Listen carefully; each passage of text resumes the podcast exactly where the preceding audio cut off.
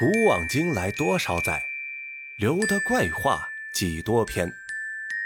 大家好，欢迎收听今天的西北怪话。在分享今天的故事之前呀，我要说件事儿。我的主播名阿呆呢，从今天起啊，开始变为老买。这名字虽然变了呀，还是希望大家能够多多支持，谢谢。今天要跟大家分享的故事啊，叫做埋坟。这全国各地的乡村呀，基本上都会有灵异的事件被人广为流传。我们这边的武威乡村也一样，人少狗少没路灯，所以各家各户啊，基本上一到黄昏就会冒起炊烟，由各家的妇女或者儿媳啊开始做饭。这个时候的村庄，柴火味儿、饭香味儿啊，简直能把农村大汉的鼻子都给拉长。妇女们做饭。男人们就各自揣着一包海洋烟，点上火呀，径直来到十字路口。各家各户的烟火气啊，总是干不过这十字路口的烟味儿。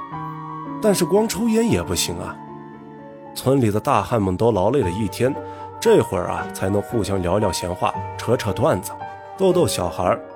一会儿呢，要把这个小孩的裤子给剥了；一会儿啊，又要把那个小孩的耳朵给割了。这是逗得小孩啊哇哇乱叫，四散跑开。久而久之啊，小孩都不往村路口来了，夹着裤裆啊都去别的地方撒野了。大人们见小孩啊都不来凑热闹，就想了个歪点子，开始你一言我一语的讲起了他们遇见过的灵异事件。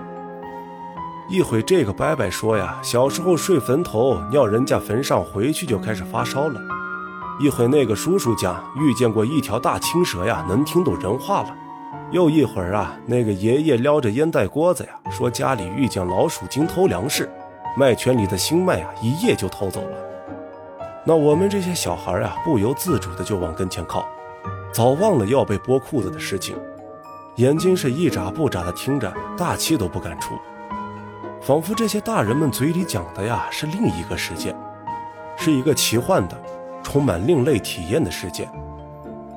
现在回想呀，那个时候如果学习能有听故事的一半专注，也不会是个大专水平啊。怎么样呀，也得弄个研究生当当啊。那天，大家又准时聚在十字路口。我们这帮子岁数一样的小孩呀，也早早在十字路口等候，求贤若渴呀，仿佛饿极了的鹌鹑。不过这次呀，我们失望了。因为大家基本都默不作声，这为什么呢？村里啊有个人去世了，是一个女人，死的时候啊死相极惨，喝了农药百草枯，在床上挣扎了好几天呀，才被毒药折磨死的。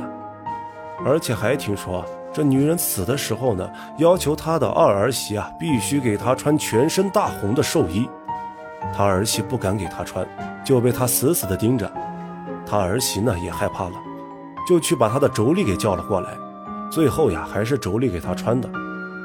穿完寿衣，这个女的就咽气了。说起来喝毒药啊，我原来不知道为啥她会喝毒药，为啥呀会要求穿红寿衣？这些疑问，等我二十四五岁参加工作呀，才无意间从老人们的聊天中得知的。那喝毒药的起因啊，是山上各家各户的耕地。耕地的地头地尾呢，都有界石，就是一块长长的石头。界石的左侧呢是你家的地，界石的右侧是我家的地。播种的时候呢，以界石为界，互相往自己的地里啊让出十几公分。这样的耕种方式呀，几十年都不会错，也很少有人啊因为耕种或者收割起冲突。但是这人呐，总有喜欢占小便宜的。这才会有了后来的喝毒药自杀的惨案。那我们把这个女的先叫做秀吧。秀家的山地地头啊，上一季种的是黄豆，这一季啊，准备种点玉米。农村人都知道呀，同一片耕地，种完黄豆呢，下一季就不能种黄豆了，需要种点别的，比如说这个玉米，比如高粱，比如菜籽，也不能种麦子。山地种麦子呀，收成不好。因为山地耕地啊，基本上都是梯田，一格一格的，土地里水分少，麦子根部浅，抽苗期间呀，吸收不了太多的水分，会导致抽苗失败，所以收成呢也会不好。高粱、玉米、菜籽、黄豆啊，相比之下，根部发达，长那么高啊，根可以扎得很深。这秀家的地头介石呀，突然有一天不见了，就喊来了他的山地邻居。这邻居过来一看呢，确实呀不见了。但是这个时候，唉，但是这个时候，邻居家的地已经种过了，种的是菜籽。播完种的耕地啊，你一眼望去就能看见播种的痕迹。这个秀一眼望去，发现邻居家种地种斜了，有两沟菜籽呀，明显种到了自己家的耕地里。本着和平解决的原则，他们两个妇女呢就去找了村主任。拿出原来分地时的原始单据，又重新裁了界石。以界石为界呀，从地头到地尾，这一眼就可以看出，邻居就是播种啊，播到了秀家的地里。秀这个时候就说了呀：“姐，你看你这菜籽种俺家地里了，这咋弄啊？”这邻居呀也是个不吃亏的主，咋弄？那种都种了，你吃点亏，我收了算了。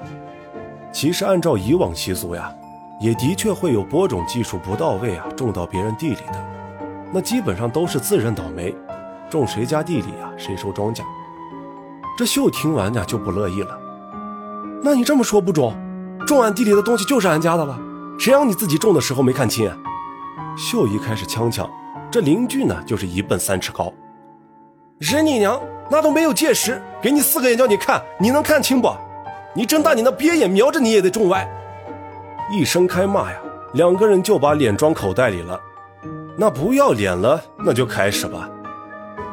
吵骂声不大，差点把十八代祖宗呀都从坟里刨出来鞭尸一遍。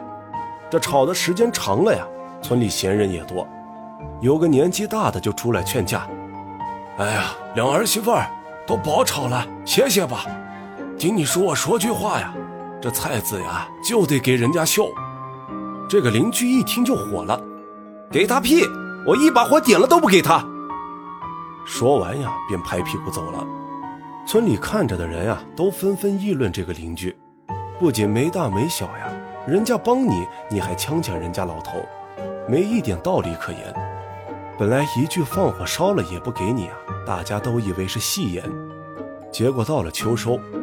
眼看菜籽也熟了，秀家地里的玉米呢也熟了。忽然啊，一夜的大火，这整片梯田两家人的庄稼呀就都烧没了。秀第二天呀，还是听村里人说的。嫂子，赶紧去山上看看，你家玉米都快被烧完了。秀这一听呀，也不做饭了，扔了藤勺就直奔山地。这个报信的追上他的时候呢，秀正一屁股坐在地头啊，双手捏着脚脖子在哭。这哪个祖坟被挖的放的火呀？俺家就等着这玉米熟了还人家的化肥钱呢。这是哪个野马生的干的呀？哭着骂着，地里一片黑，还有未充分燃烧的秸秆呀在冒着青烟。秀这个人呀，平常挺好的。见到小孩呢，就会去自己家拿点不值钱的果子或者零食出来分；见到村里同村呀，也会笑眯眯的打招呼。谁家有个婚丧嫁娶、红白喜事呀，基本都是前几个跑去应事儿的。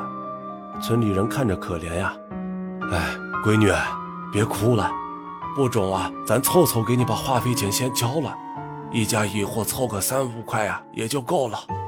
上次被呛呛的老头啊，出来拉着他。闺女，回家吧，不中呢就报警吧，交给警察处理。村里人都是你一言我一语的劝着，把这个即将哭断气的妇女呢是拉回了家。警呢也是报了，但是呀，在那个治安靠狗的年代啊，村里一没监控，村里一没监控，二没路灯，谁知道半夜出门的是谁呀？